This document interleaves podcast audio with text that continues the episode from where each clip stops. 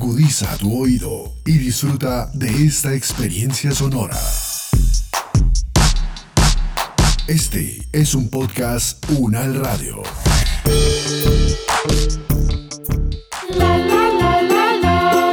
En la cuarentena, por culpa del coronavirus, a las 11 de la noche se abre la ventana. Sale una mano peluda, coge un cuchillo para echarle mantequilla al pan. Para echarle mantequilla al pan. Para echarle mantequilla al pan. Historias al miedo, cuando las emociones son el apocalipsis. Una producción de podcast UN. Pregúntale al doctor.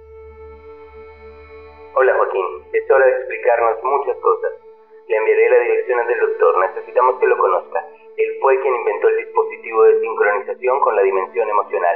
Joaquín, no olvide llevar lo que usó para ayudarnos en el caso de la señora Amparo.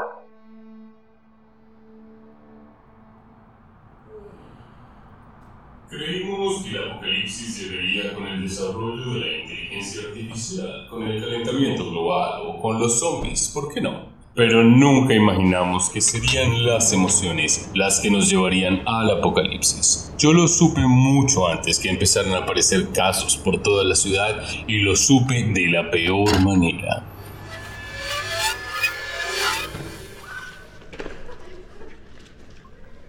Amor, ¿estás listo? No quiero perder el transportador otra vez. Voy, voy. Es que estaba buscando algunas fotos que la abuela me heredó. Es una locura que aún no estén hologramadas y ya que vamos a tener algunos días de descanso, puede ser el momento para hacerlo. ¿No las tenías en tu archivo Sifón? Ah, no importa. ¿Por qué te dio por buscarlas justo ahora? No lo sé, eso se me ocurrió y no. La abuela me las dio en un disco duro de memoria sólida. Creo que hay fotos suyas y otras heredadas de su madre y abuela. Aquí están, ya ven. Cedric, Cedric, ¿dónde estás? En ese momento sentí como si lo hubiera perdido. Ya no sentía de la misma manera su amor, ese calor que se siente en el estado gaseoso cuando te teletransportas con la persona que amas.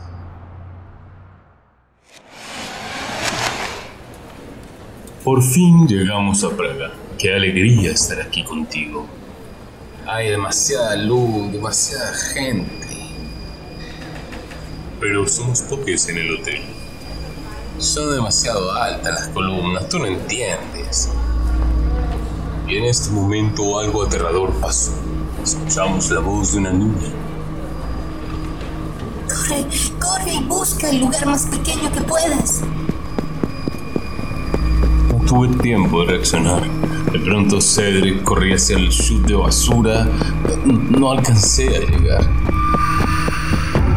Como tu abuela, como tu abuela, busca el lugar más pequeño. Y la niña se giró y me dijo, Cuando a ti te dé la añoranza, vendré por ti.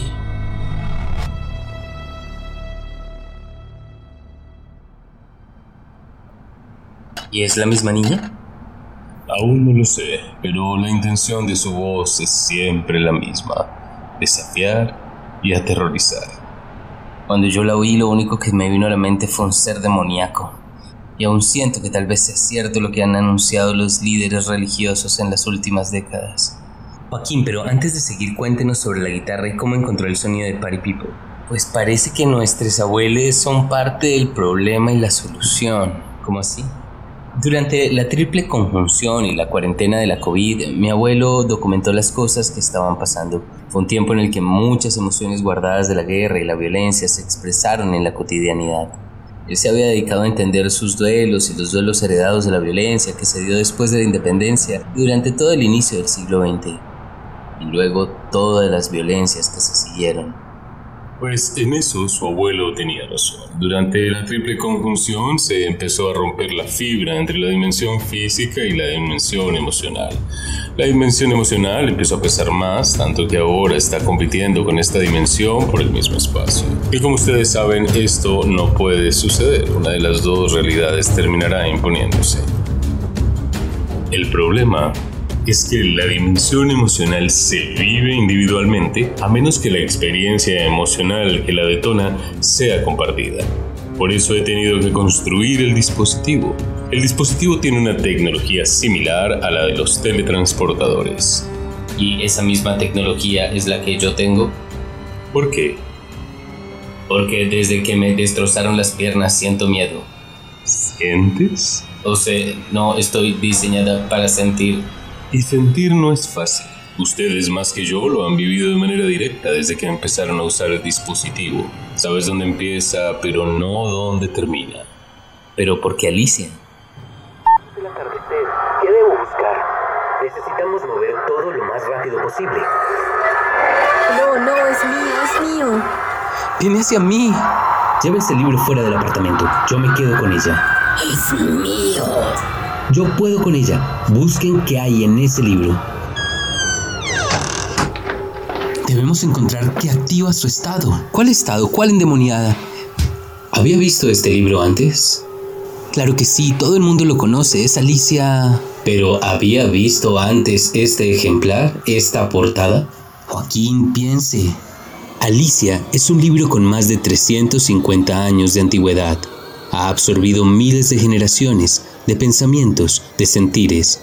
Al leerlo en medio de la atrocidad, en medio del encierro. Al principio, la madriguera del conejo se extendía en línea recta como un túnel y después torció bruscamente hacia abajo, tan bruscamente que Alicia no tuvo siquiera tiempo de pensar en detenerse y se encontró cayendo por lo que parecía un pozo muy profundo.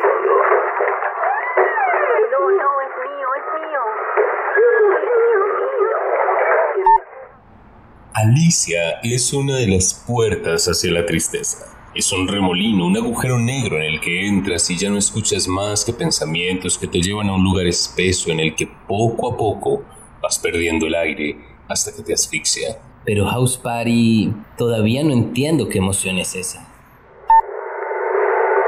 Estoy sintiendo que se acercan con más...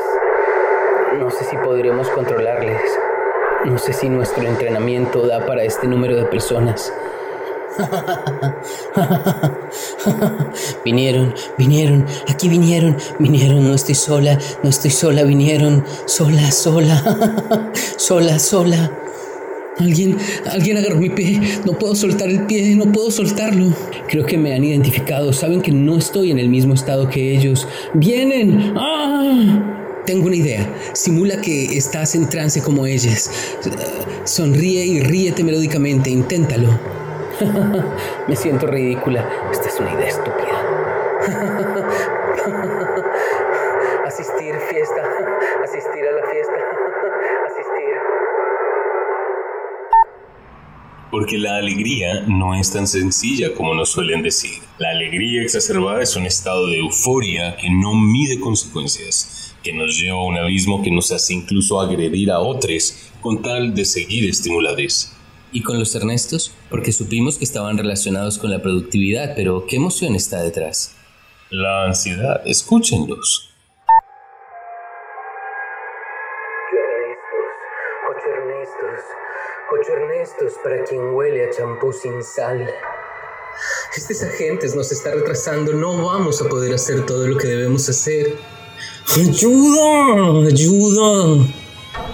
Ernestico, Ernestico, calladito se ve más bonito.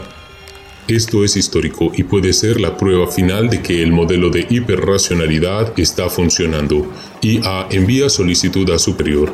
Ernestos, debemos funcionar como un ejército. Estamos siendo invadidos por fuerzas que quieren impedir que hagamos lo que debemos hacer. Yo voy por las armas, cuchillos, tijeras, bates. Me encantan los bates.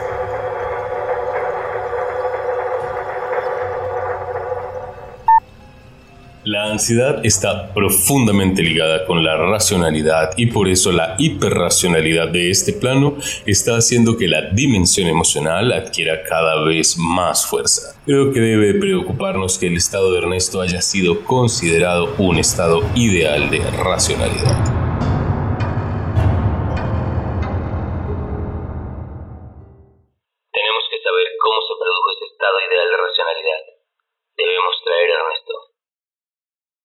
Historias al Miedo, una serie original de Podcast Unal Radio, con las voces de María José Real García y José Luis Plaza López. Idea original y guion Diana García. Producción sonora Keco Gómez. Las opiniones aquí expresadas son de entera responsabilidad de sus autores y solo comprometen a los realizadores de este podcast. No representan necesariamente el pensamiento de la UN Radio ni la posición oficial de la universidad. Este y otros podcasts en nuestro sitio web podcastunradio.unal.edu.co.